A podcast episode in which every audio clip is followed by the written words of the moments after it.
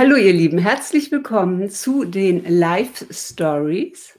Heute mit Susanne Diemann, stark am Markt, Businesskompetenz für Kreative, für Architekten, wie auch ich das bin, für Fotografen äh, zum Beispiel auch.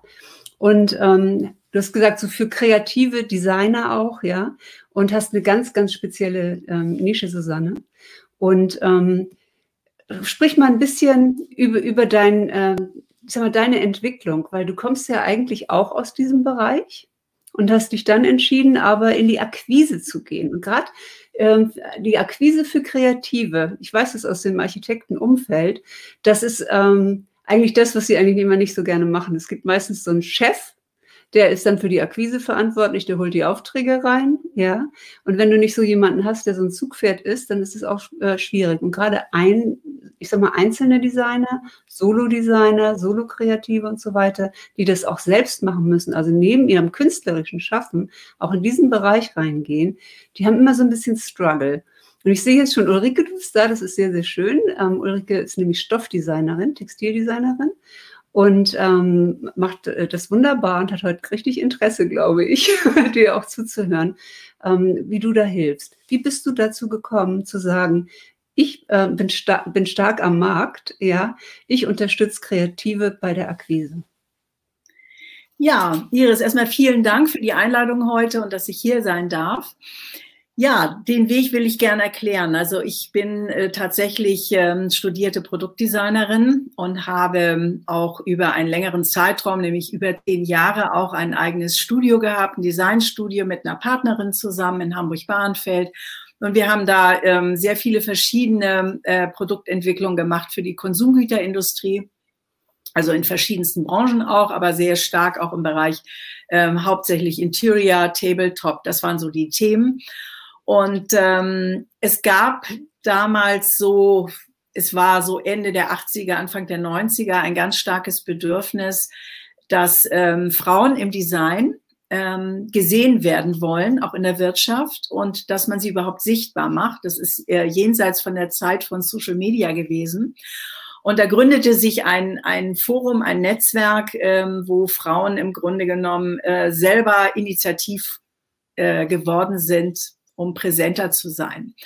Und dabei fiel auf, dass eben bestimmte Kompetenzen auch sich zu vermarkten, also Selbstvermarktung hieß das damals ja, ähm, einfach auch fehlten. Und ähm, ich in diesem Netzwerk sehr aktiv war und das auch äh, mit der Geschäftsleitung geleitet habe über zwölf Jahre. Und ähm, dadurch, dass wir dann in Hamburg auch eine eigene bestehende, relativ große Regionalgruppe hatten, ähm, hatte ich ähm, zum Beispiel, also waren die Anfänge Lust gehabt, dass wir uns nicht nur mit dem Produktdesign beschäftigen, also mit dem eigentlich ein Thema, was wir vom Kunden als Auftrag hatten, sondern dass wir uns eigentlich auch damit beschäftigen müssen mit den sogenannten Business Skills. Also wie vermarkte ich meine Produkte, wie vermarkte ich mich, wie gehe ich mit dem Kunden um, wie ist ein Kundendialog, wie gehe ich in die Preisverhandlung rein. Also all diese Dinge, diese berufswirtschaftlichen Skills, wie man sie so nennt, ähm, die haben ja äh, Kreative nicht. Und das ist ja jetzt egal, ob ich ein Designstudium mache, ähm, äh, auf einer Hochschule bin, wo ich als Illustrator oder Illustratorin ausgebildet werde oder ob ich ein Architekturstudium mache. Es geht immer um die künstlerische Disziplin an den Hochschulen und es wird auch nicht gewollt, ähm, jedenfalls bei den staatlichen Schulen, dass die kaufmännischen äh, oder kauffraulichen äh, Skills unterrichtet werden. Das machen mhm. jetzt mittlerweile seit zehn Jahren die privaten Hochschulen, aber die staatlichen eben nicht, weil sie sagen, unser Auftrag ist ja, das Künstlerische zu fördern.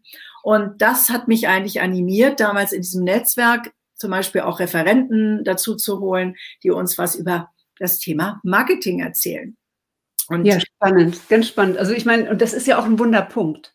Genau, es ist ein Wunderpunkt, weil die Selbstvermarktung ist ähm, ein Thema, was zu den ungeliebtesten Tätigkeiten gerade bei den Kreativen gehört. Und ich habe auch ähm, damals so, als ich anfing, vor zwölf Jahren, die ersten Workshops, also Tagesworkshops auch zu halten, habe ich ähm, immer erstmal mich auch äh, in die Rolle reinversetzt, also selbst auch nochmal und das vor dem Publikum und gesagt, warum ist das eigentlich so?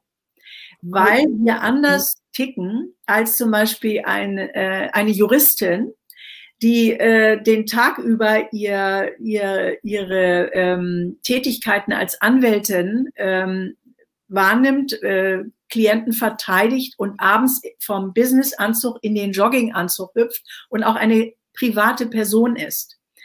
Ähm, bei Kreativen ist das so, die sind 24 Stunden rund um die Uhr identifiziert mit der Tätigkeit, die sie eben aus dem Schöpferischen ähm, sozusagen nährt, also wo sie auch ihre Leidenschaft entdecken und ähm, deshalb auch gar keine Lust haben zu sagen, ich will jetzt hier jemand anders sein, ich will mich verkaufen, ich will Marketing ähm, sein. Ähm, das ist das, das widerstrebt denen und das ist, soweit ich das auch mal recherchiert habe, im Gehirn anders veranlagt, ähm, dass wir als schöpferische, also mit dem schöpferischen Talent ausgestattet sind und das eigentlich am liebsten den ganzen Tag machen möchten. Und deshalb oh, ist es bei uns das findet bei mir gerade so eine Resonanz. Das ist richtig hier wie, wie so, so, ein, so ein Epiphany, weißt du, wie so ein Erleuchtungsmoment.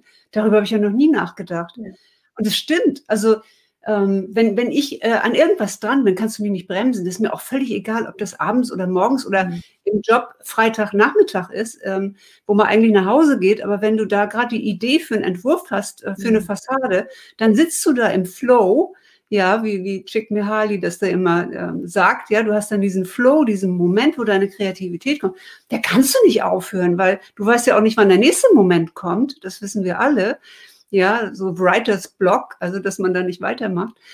Und ähm, ja, und wie oft ist es dann gerade freitags nachmittags bei mir gewesen, weil da auch dann das Geschäft zur Ruhe kommt und dann Zeit ist für das äh, Kreative.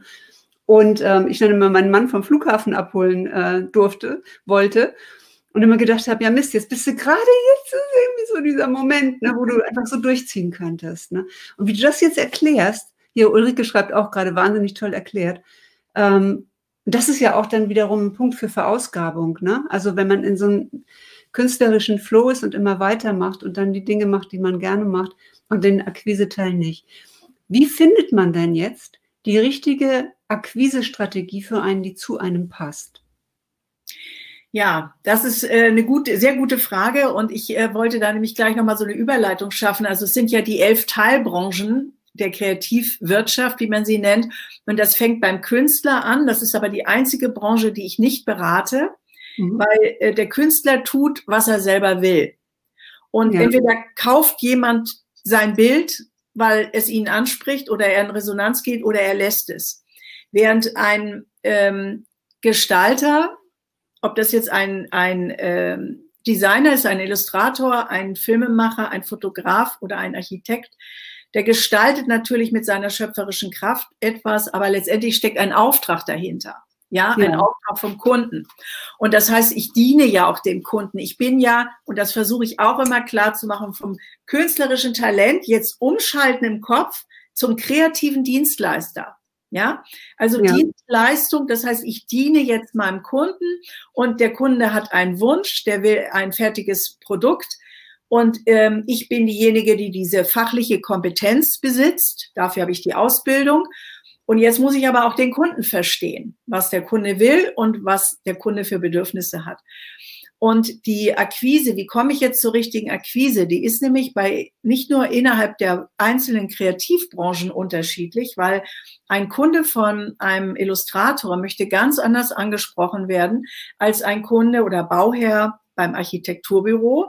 Und ein Kunde vom Design, äh, vom Kommunikationsdesigner will auch wieder an, anders angesprochen werden unter Umständen wie ähm, ein Kunde der Investitionsgüterdesign benötigt. Also mhm. medizinische Geräte, so, so etwas. Ja, das heißt, die Kundenansprache ist schon mal völlig unterschiedlich und deshalb, ähm, ja, trainiere ich eigentlich diese Kreativen immer dazu, mit den Tools, die ich entwickelt habe, eine eigene Akquisestrategie mit ihnen gemeinsam oder das ist eben selbst entwickeln und sagen, so, das haben wir ähm, ausprobiert. Das funktionierte eigentlich ganz gut, aber jetzt funktioniert es nicht mehr, weil der Markt sich und das Marketing sich verändert hat. Und ich gehe erstmal ganz grob mit zwei Richtungen rein. Das nenne ich immer einmal die Push-Methode und die Pull-Methode. Die Push-Methode mhm. ist erstmal die, wo ich selber auf den Kunden zugehe Und da gibt es Online- und Offline-Methoden. Ja.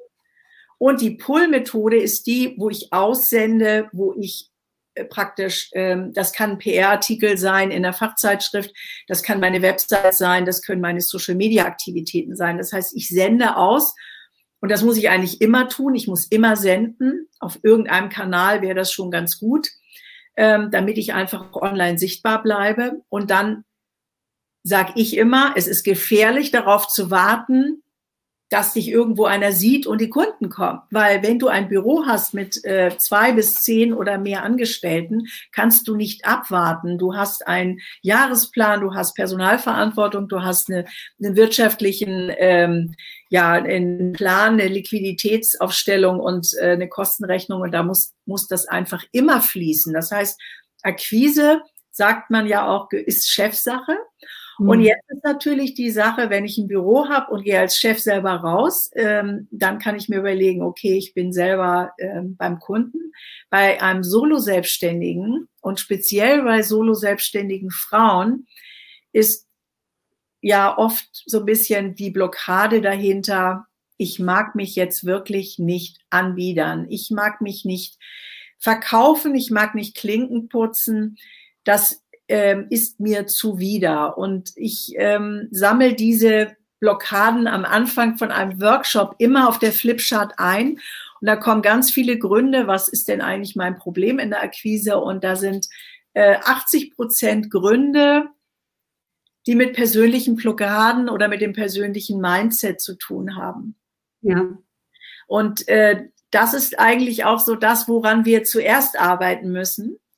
Mhm. Aber die Akquise-Strategie zu finden, ähm, diese Kombination aus Push and Pull, ähm, das empfehle ich natürlich immer. Und da auch die richtige Methode dann äh, rauszusenden. Ich hatte neulich eine Kundin, die ich einzeln betreue im Akquise-Service und da habe ich zu ihr gesagt, ja, ähm, du solltest dann aber auch mal sehen mit dem, was du anbietest, also im hoch ähm, gradigen Premium-Bereich, im Bereich Interior, ähm, ein LinkedIn-Profil aufzubauen und zum Beispiel regelmäßig zu posten. Und er sagt, sie ist überhaupt nichts für mich.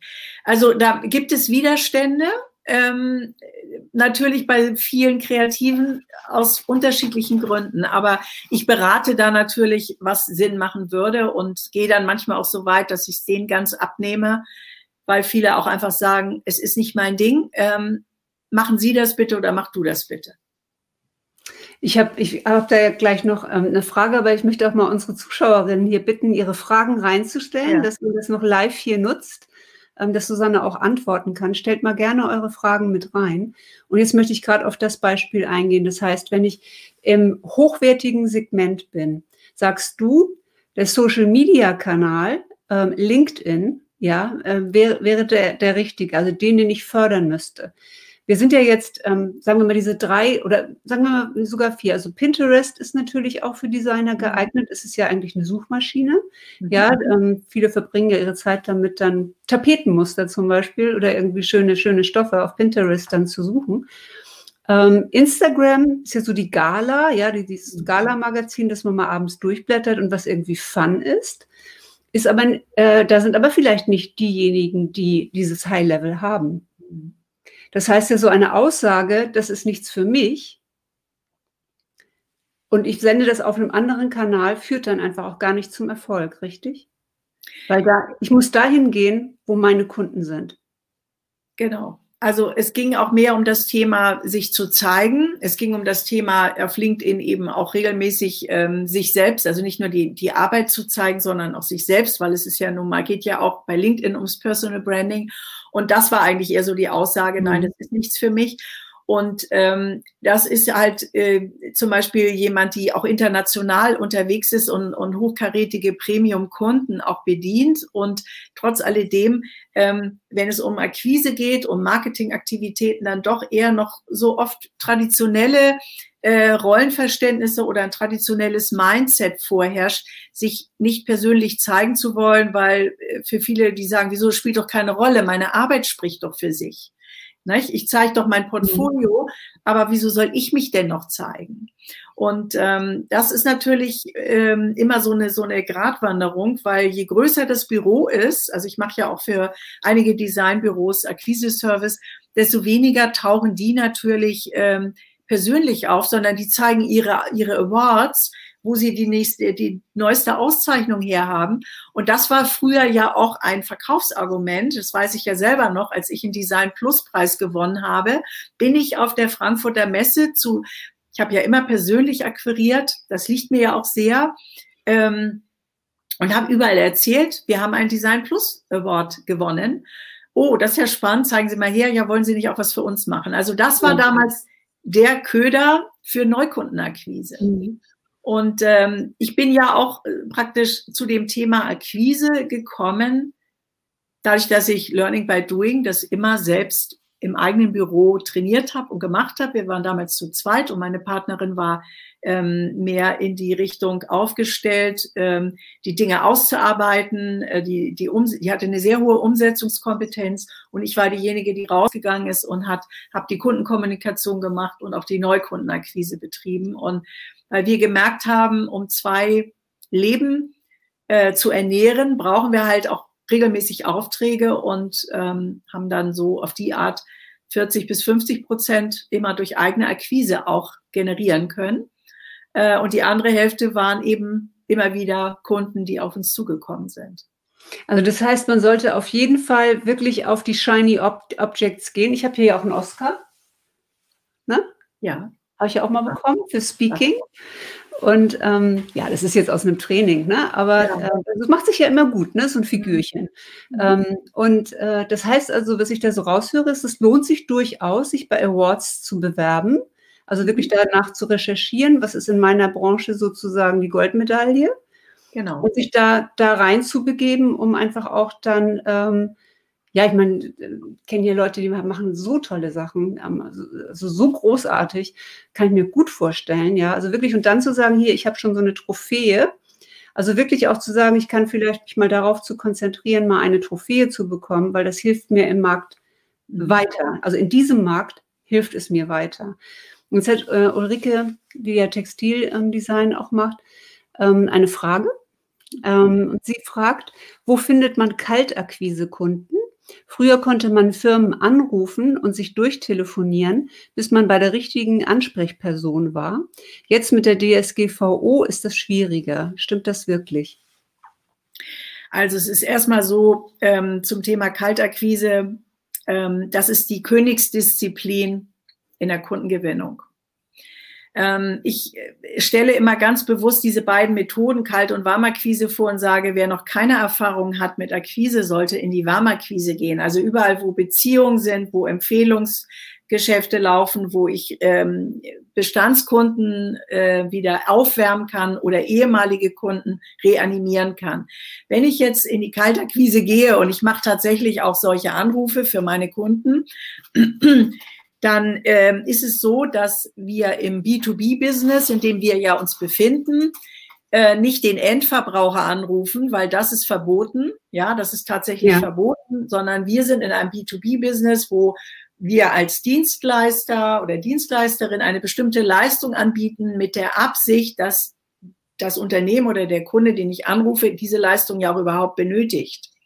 Und äh, weil ich ja meinen Kunden kenne oder mich vorher informiere über die Needs und Pain Points, äh, ist das für die überhaupt nicht verwunderlich, dass sich da jemand meldet und sich bewirbt.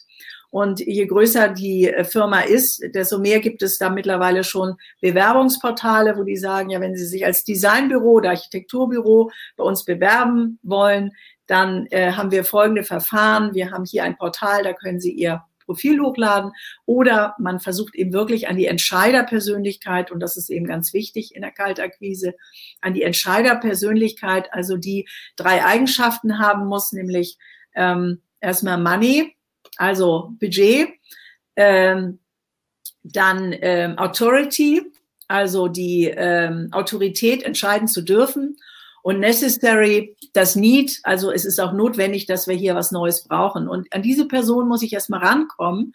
Und das ist natürlich ein langer Weg. Ähm, da recherchiere ich natürlich äh, intensiv, zum Beispiel mit meinen Kunden, dann auch bei den Unternehmen, ähm, den richtigen Ansprechpartner. Und ich merke auch, wie unterschiedlich die Kreativbranchen ticken, weil ähm, ich mache das gerade für eine Kundin im mittelständischen Bereich, auch im Textilbereich. Da sind die relativ gut erreichbar und auch gesprächsbereit, diese Entscheider.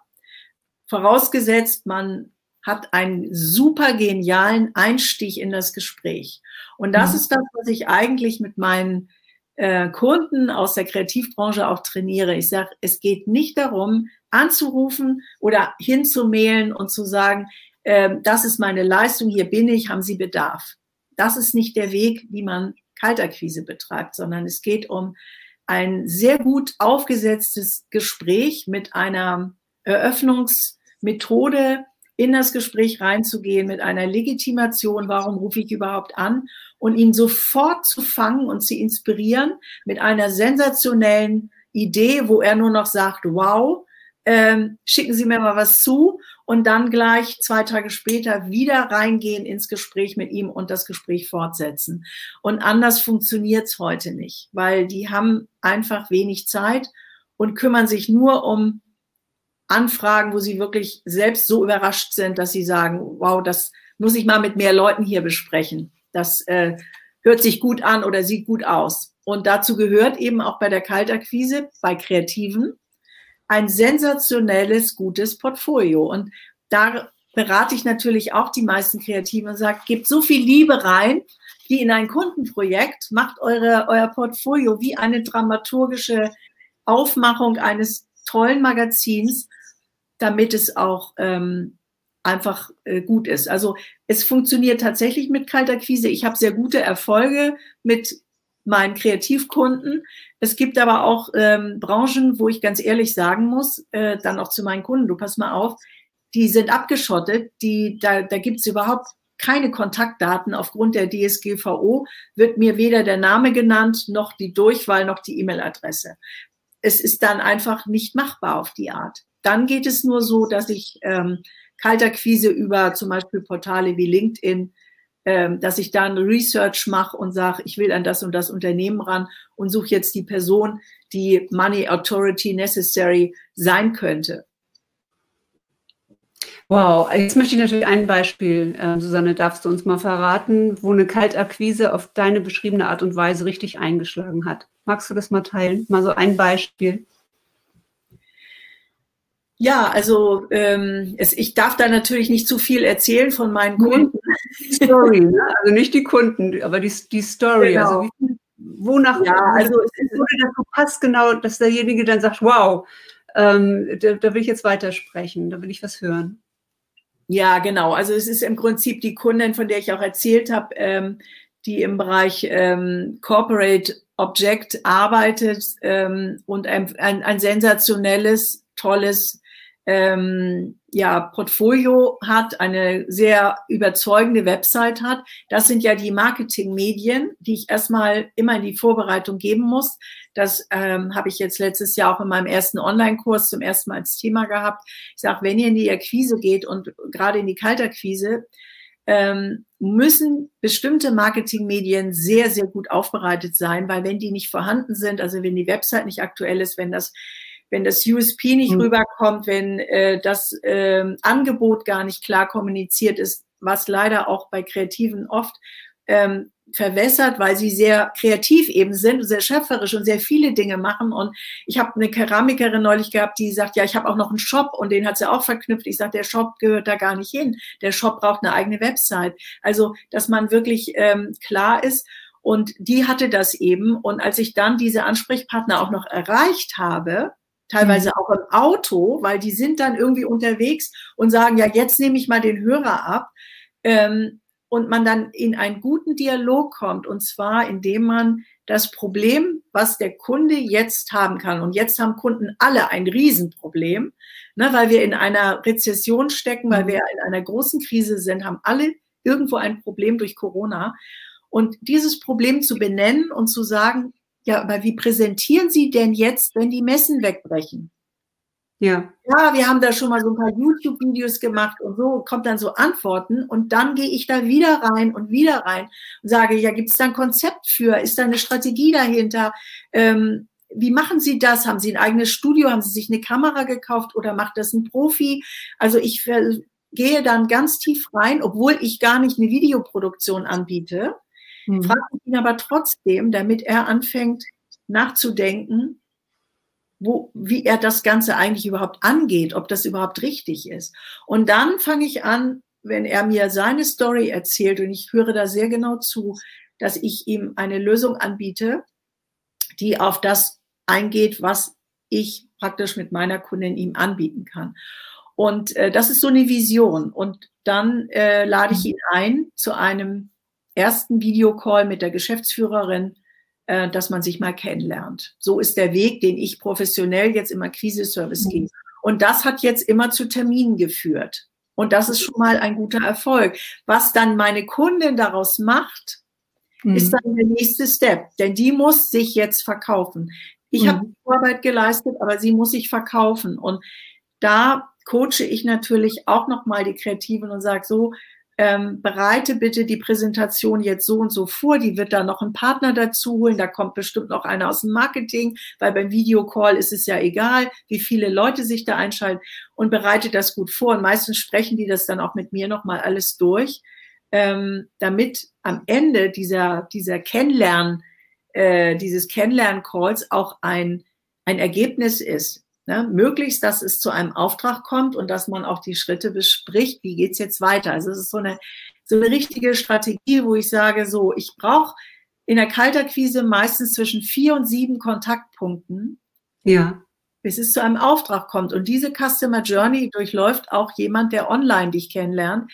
Der macht, kauft auch nicht beim ersten Mal, und mhm. wenn du Kalterquise machst, ist es genauso. Du, du stellst dich einmal vor, dann schickst du was, dann rufst du wieder an, dann machst du einen Videocall, dann gibt's noch mal eine kleine Aufgabe, dann ähm, bereitest du was vor, wie, wie sowas aussehen könnte. In der Zusammenarbeit machst du eine Art Kennenlernangebot und dann ähm, ja, je größer das Need auf der anderen Seite ist, es gibt ja auch Firmen, da rufe ich an und tatsächlich haben die sogar gerade Bedarf, was ja sehr selten ist, aber es kommt auch vor. Und dann geht es natürlich sehr schnell. Dann äh, wird eine Auftragsbesprechung ähm, sehr schnell zustande kommen. Ne?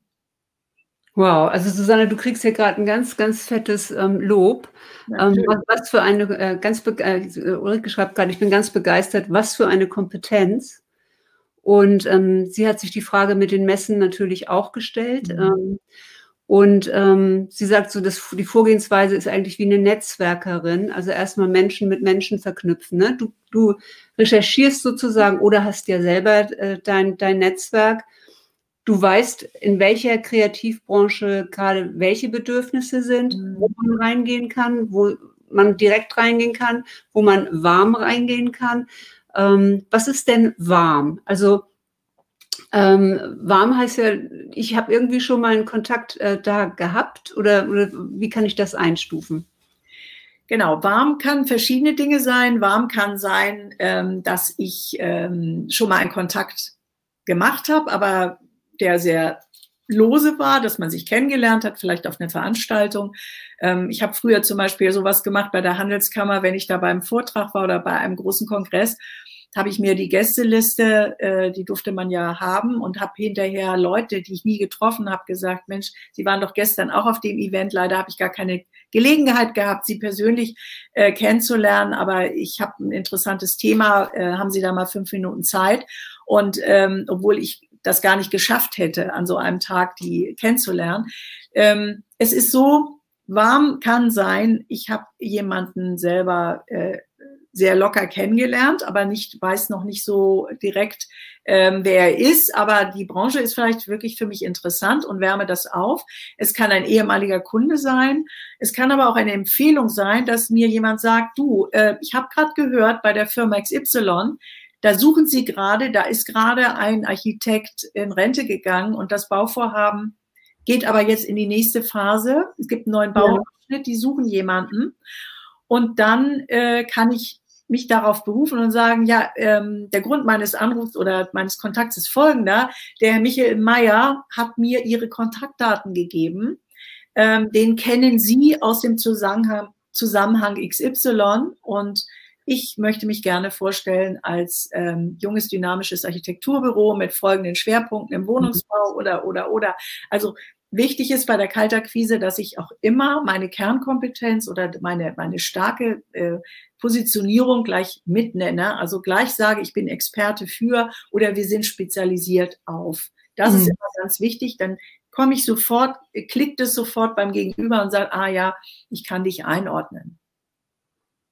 Ja, sehr, sehr, also sehr, sehr spannend. Jetzt würde ich gerne nochmal, Fotografie ist ja auch ein Thema, du unterstützt, also unterstützt, mhm. du, du ähm, bietest professionelle ähm, Unterstützung an für Fotografen und gerade deren Geschäft hat sich natürlich sehr verändert. Also ich habe eine Lieblingsfotografin, mit der ich mhm. gerne meine Fotoshootings mache. Und ich hatte noch das Glück im Oktober, dass wir mhm. hier ein, ein Shooting machen konnten. Es war direkt hier auf der anderen Seite der Alster, also für mich nur ein paar Minuten von zu Hause entfernt. Und da waren wir eine kleine Gruppe und haben Abstand gehalten. Ähm, jetzt werden ja diese Maßnahmen immer enger. Im Moment darf man auch nur eine Person treffen. Ähm, äh, hast du da ähm, Erfahrungen jetzt, wie sich zum Beispiel bei Fotografie, aber vielleicht gibt es auch ein anderes Beispiel, wie sich gerade diese Needs, diese Bedürfnisse der Kunden in der Krise verändern. Also es gibt ja jetzt andere Bedürfnisse in der Krise bei den Kunden, ähm, als es vorher gab. Also ähm, können ja jetzt nicht alle sagen, wir machen jetzt als Fotograf Online-Kurse, in denen ich Kunden zeige, wie sie sich selbst fotografieren. Das funktioniert noch vielleicht mit mir, weil ich auf Instagram bin und einigermaßen begabt und auch da rausgehe. Aber andere, die zum Beispiel Business-Fotografie jetzt brauchen oder ähm, für die Bewerbung irgendwelche Sachen oder richtige Fotostrecken, ähm, wie hat sich dieses Feld verändert? Wie haben sich die Bedürfnisse der Kunden verändert? Ja, also in der Fotografie ist es ja auch so, dass es natürlich verschiedene Genres gibt. Und ich habe ja auch über zehn Jahre mit Verlagen gearbeitet, weil ich ja zwischendurch auch ähm, nach, dem, äh, nach der Tätigkeit im Designbüro auch ähm, als Produzentin und Interior Stylistin für Verlage gearbeitet habe. Das heißt, alles, was in Studioproduktion läuft, ist nach wie vor machbar, also wo es um Stills, Interior geht. Auch Foodfotografie läuft weiter im Studios. Es wird halt anders unter anderen Maßnahmen, Hygienemaßnahmen gemacht. Ähm, was ein ganz großes Problem ist, äh, da habe ich auch einen Kunden von mir, der auch sehr verzweifelt ist, der nämlich im Bereich äh, Eventfotografie unterwegs ist und auch bei Sportveranstaltungen. Und dieses Segment, dieses eine Standbein, da was zu 80 Prozent ihn ernährt hat, ist jetzt komplett weggebrochen und man kann sagen, das bricht auch bis Ende 2021 weg.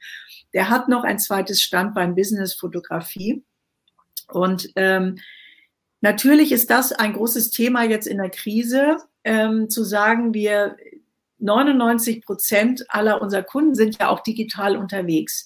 Und alle wissen auch, dass die, die digitale Kundengewinnung einen riesen Schub bekommen hat jetzt in diesem letzten Jahr und dass wir dafür Sichtbarkeit auch haben müssen mit unserer Person oder mit Arbeitsabläufen. Und ähm, dass ich jedem Fotografen da nur raten kann, wer schon in der Business-Fotografie drin ist, ähm, diese Personal Branding Fotos für Unternehmen, also die die Notwendigkeit auch sehen und dafür brauchen sie eine gute Beratung und da muss der Fotograf auch beraten können. Der, der Fotograf muss in seiner Wertschöpfungskette Wofür braucht mein Kunde eigentlich die Fotos? Ich sehe nicht nur, ich mache jetzt Fotos, das ist mein Auftrag und zack weg, sondern ich muss ihn allumfassend, so sind auch Designer gefragt, ihren Kunden zu beraten in dem großen Thema, wo ist das eingebettet? Ja, wo ist die Wertschöpfung? Warum braucht er dieses Bild? Was nützt dieses Bild?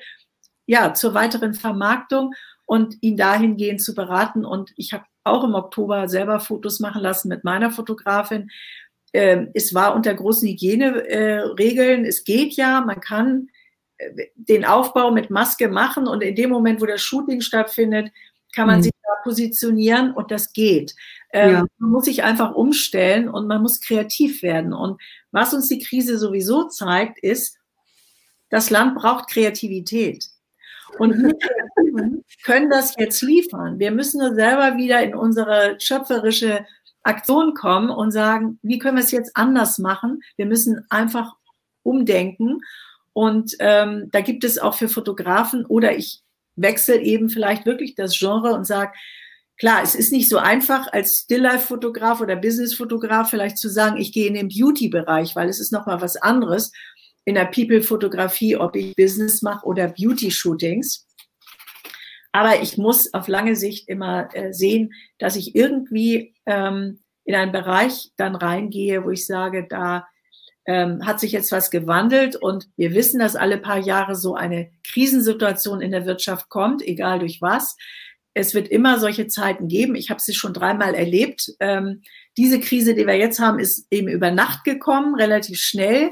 Aber ähm, dass man sich immer wieder dem Markt umstellen muss. Und das empfehle ich auch allen Designern und Illustratoren, sagen, geht mit dem Markt, guckt, wo haben eure Kunden jetzt eigentlich ihr größtes Problem, wie könnt ihr helfen. Und ich würde in der Krise auch immer eher Warmakquise betreiben, also immer mhm. irgendwie schauen, wo habe ich Anknüpfungspunkte, als jetzt, äh, wenn ich nicht absolut Ahnung habe von Kaltakquise, würde ich im Moment davon eher abraten. Auf lange Sicht ja. Ähm, ich habe auch äh, Akquise-Service-Kunden, die mir ihre Wunschkundenliste immer liefern und wo ich dann immer nochmal genau nachfrage und sage, Mensch, ähm, gibt es denn da schon Kontakt oder welchen Anknüpfungspunkt siehst du denn jetzt zwischen mhm. deinem Angebot und dem, was der Kunde gebrauchen könnte? Wie können wir das argumentieren? Ja, sehr schön. Ich habe äh, mal die Story gehört, dass jemand, äh, Johnny Di Lorenzo, ähm, Süddeutsche ne, ähm, Zeitung, einen äh, großen Korb mit Süßigkeiten äh, für das Team geschickt hat und, ähm, und darüber dann die Chance bekommen äh, hat, äh, einen Artikel zu platzieren in, in einem süddeutschen Magazin ne, über diese Köstlichkeiten, was Team total begeistert war und äh, Giovanni damit mal einen guten Eindruck äh, gemacht hat, äh, ne, dass ihm sowas zukommt. Mhm. Und ähm, solche ausgefallenen Ideen äh, können ja zünden, ja, und äh, und wenn ich dich jetzt richtig verstehe, ist einfach wirklich wie eine Person zu recherchieren. Also was macht die mhm. gerade, was postet die vielleicht auch gerade oder was ist denn auf LinkedIn die Themen oder ich weiß auch eine Branddesignerin zum Beispiel, die mein Design gemacht hat, ähm, äh, der fällt natürlich überall auf, dass eine Webseite nicht gut aussieht, was mhm. nicht wirkt, welche Schriften, also sie sieht es ja alles, es ist ja ein Leid, dass du ja. ähm, als kreativer Mensch dann auch siehst, wie, wie sieht es bei den anderen da jetzt aus, wie fürchterlich. Ja. Aber da kann man ja nicht jetzt einfach hingehen und sagen, also sorry, aber ihre Webseite sieht ja furchtbar aus. Ja, oder ihr Wohnzimmer sieht ja schrecklich aus, oder wie sie jetzt in der Videokonferenz sitzen. Ähm, also, also haben wir überhaupt kein Licht. Ja, warum ein bisschen Licht, ähm, wenn sie jetzt hier immer Videos ähm, machen für ihren Konzern? Also man sieht ja als Experte diese Themen. Was sind denn die größten Fehler, in der Kundenakquise? Ja, also es gibt sehr, sehr viele Fehler, die gerade von Kreativen gemacht werden. Und der häufigste Fehler ist ähm, im Grunde genommen, einen Bauchladen anzubieten, also zu sagen, ähm, wer man ist. Also ähm, ich heiße ähm, Manuela Schmidt und bin Grafikdesignerin und wollte mal fragen, ob Sie ähm, neue äh, Kataloge oder Webseiten brauchen. Ähm, das ist keine Art, ein Gespräch zu eröffnen, weil erstmal ist es eine geschlossene Frage, die ganz schnell mit Nein beantwortet werden kann, sondern es geht darum, die Beratungskompetenz, die ich als kreativer Designer, Illustrator, Fotograf oder Architekt habe, die Beratungskompetenz im ersten Satz schon, wenn ich reingehe, in das Gespräch ähm, durchblicken lasse und äh, damit der Kunde, die Kundin überhaupt Lust hat, sich mit mir zu unterhalten. Und das ist die Kunst überhaupt in der Akquise, ihn so zu inspirieren, so dynamisch ins Gespräch reinzugehen, dass er Lust hat oder sie Lust hat, sich mit mir zu unterhalten und sich auch wirklich zehn Minuten Zeit zu nehmen. Da machen viele natürlich einen Fehler. Dann ist es natürlich auch die Art und Weise, wie ich auftrete. Ich weiß einfach, dass bei einem Telefonat zum Beispiel nur sieben Prozent Inhalt transportiert werden. Ne? Und der, der restliche äh, Faktor ist fast nur die Stimme und die Stimmung und die, das Gefühl, was der andere am anderen Ende hat. Und deshalb sage ich immer meinen Kreativen äh, in den Workshops und Kursen, ähm, erst den Menschen erreichen, emotional, mhm. dann anbieten. Ja, mhm. ich kann nicht reingehen und anbieten. Ähm, funktioniert ja bei mir auch nicht. Ich muss emotional berührt werden über die Ansprache oder die Stimme ist gerade so für mich angenehm. Ich habe, denn der Kunde stellt sich unbewusst und auch ähm, ungesagt die Frage, wer ist denn das überhaupt am anderen Ende? Was will der von mir? Was will die jetzt? Ist es in meinem Interesse? Und habe ich Lust, ihr zuzuhören? Ja oder nein? Und wenn ich keine Lust habe zuzuhören, dann denke ich mir irgendwie eine Ausrede aus und sage keine Zeit, kein Interesse, kein Budget, kein Geld. Wenn ich aber Lust habe zuzuhören, weil die Ansprache gut ist, dann kann das Gespräch sich entwickeln. Mhm. Und das ist die Kunst in der Akquise. Und ähm, irgendwann kommt es ja immer zum Kundengespräch. Egal wie viel Social Media ich aussende und mache, irgendwann kommt ja jemand auf mich zu. Und dann muss ich ja auch ein professionelles Gespräch führen. Und deshalb kann ich jedem im Kreativen nur empfehlen, sich da zu trainieren, ähm, weil die Beratungskompetenz danach entscheidet, ein Kunde, wenn er zum Beispiel mehrere anfragt, mit wem will er jetzt zusammenarbeiten? Alle haben dieselbe, dasselbe Preisschild auf ihrem Angebot. Mit wem arbeite ich jetzt zusammen? Da, wo ich das beste Gefühl habe. Mhm.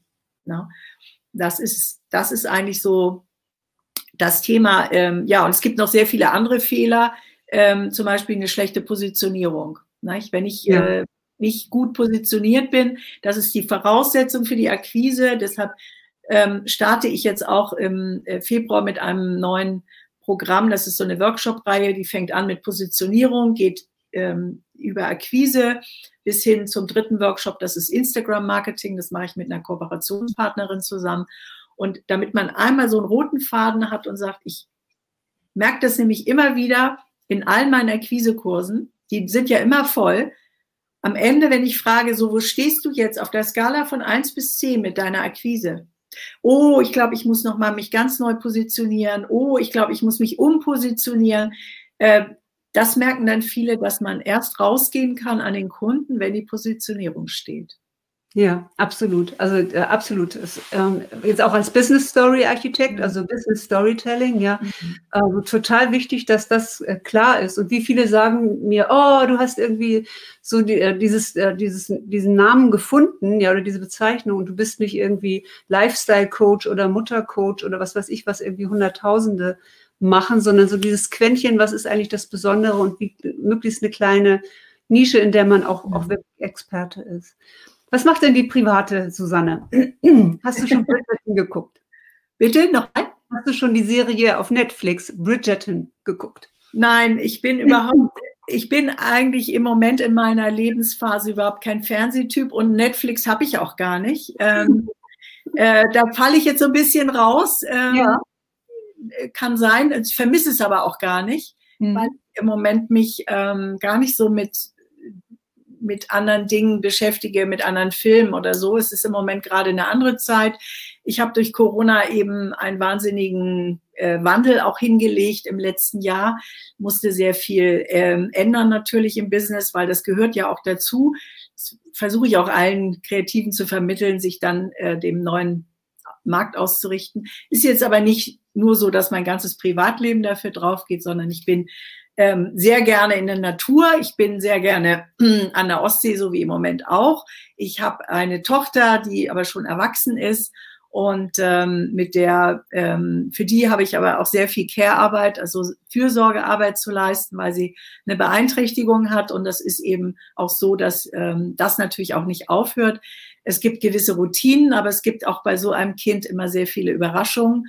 Und äh, da muss man dann permanent auch flexibel sein und sich dann um dieses Bedürfnis ganz stark kümmern und das zuallererst. Und da kann ich nicht irgendetwas anderes vorschieben, sondern da muss ich dann auch gleich präsent sein als Mutter. Und ähm, das ja, ist auch eine Lebensaufgabe, die mich natürlich auch äh, begleitet. Und ähm, ansonsten habe ich ähm, ja sehr viel ähm, mache, führe ich sehr viele Gespräche mit inspirierenden Menschen. Das ist so im Moment äh, mein Thema, mich auch ganz äh, mit besonderen Menschen, die ich lange nicht getroffen habe, äh, zum Beispiel auch manchmal ein ganzes Wochenende zu widmen und so über bestimmte Lebensthemen, die ich mhm. sehr spannend finde. Äh, in welcher Phase sind wir jetzt? Ich habe eine erwachsene Tochter, ich habe ähm, eine sehr äh, schon sehr alte Mutter, um die ich mich auch kümmere mit meinen Geschwistern. Wir haben eine sehr ähm, tolle ähm, Familiendynamik äh, in meiner Ursprungsfamilie.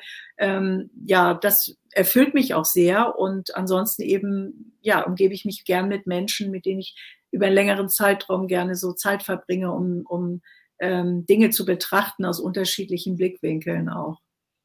Ah, wunderbar. Es fühlt sich äh, echt schön an. Also ich finde ja vor allem das Wohnprojekt, das du auch für deine Tochter gestartet ähm, hast, ähm, wunderbar. Also ähm, da gibt es ja immer nur den, ähm, dass man guckt, äh, ähm, wie kann sich so, so, ein Mensch, der so besonders ist, entfalten. Und da hast du ja auch viel Energie reingegeben, das in die Selbstständigkeit auch zu bringen, ja, dass sie so viel wie sie mhm. kann auch selbst ähm, machen kann, ähm, was auch nicht jede Mutter macht, ja. Ähm, das ist ja unglaublich viel Kraft, unglaublich ähm, viel Power auch. Das ist hier heute ja auch so richtig rübergekommen. Und ähm, Susanne, jetzt ähm, die Menschen dürfen dich jetzt ansprechen, weil sie können ja jetzt sagen, ich habe dich bei Iris in den Live-Stories gesehen. Aber wie findet äh, man dich denn äh, sonst? Also ähm, wo, wo bist du vertreten? Auf welchen Kanälen kann man dich ansprechen? Du sagtest schon gerade, du hast, glaube ich, ein, ein kostenfreies ähm, Webinar ähm, im Januar und danach auch einen Workshop. Ähm, wo findet man dich? Genau, also man findet mich natürlich erstmal ähm, auf meiner Homebase, das ist äh, starkammarkt.de, das ist meine Website, dort sind auch alle Termine kommuniziert, direkt auf der Startseite.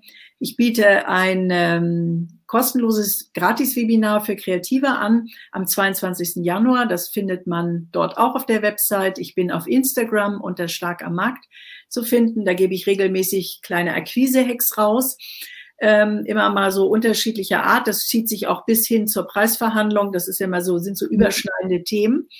Ähm, aber hauptsächlich Akquise. Ja, auf LinkedIn bin ich unter Susanne Diemann zu finden und ähm, habe jetzt ganz neu gestartet mit einem Academy-Programm.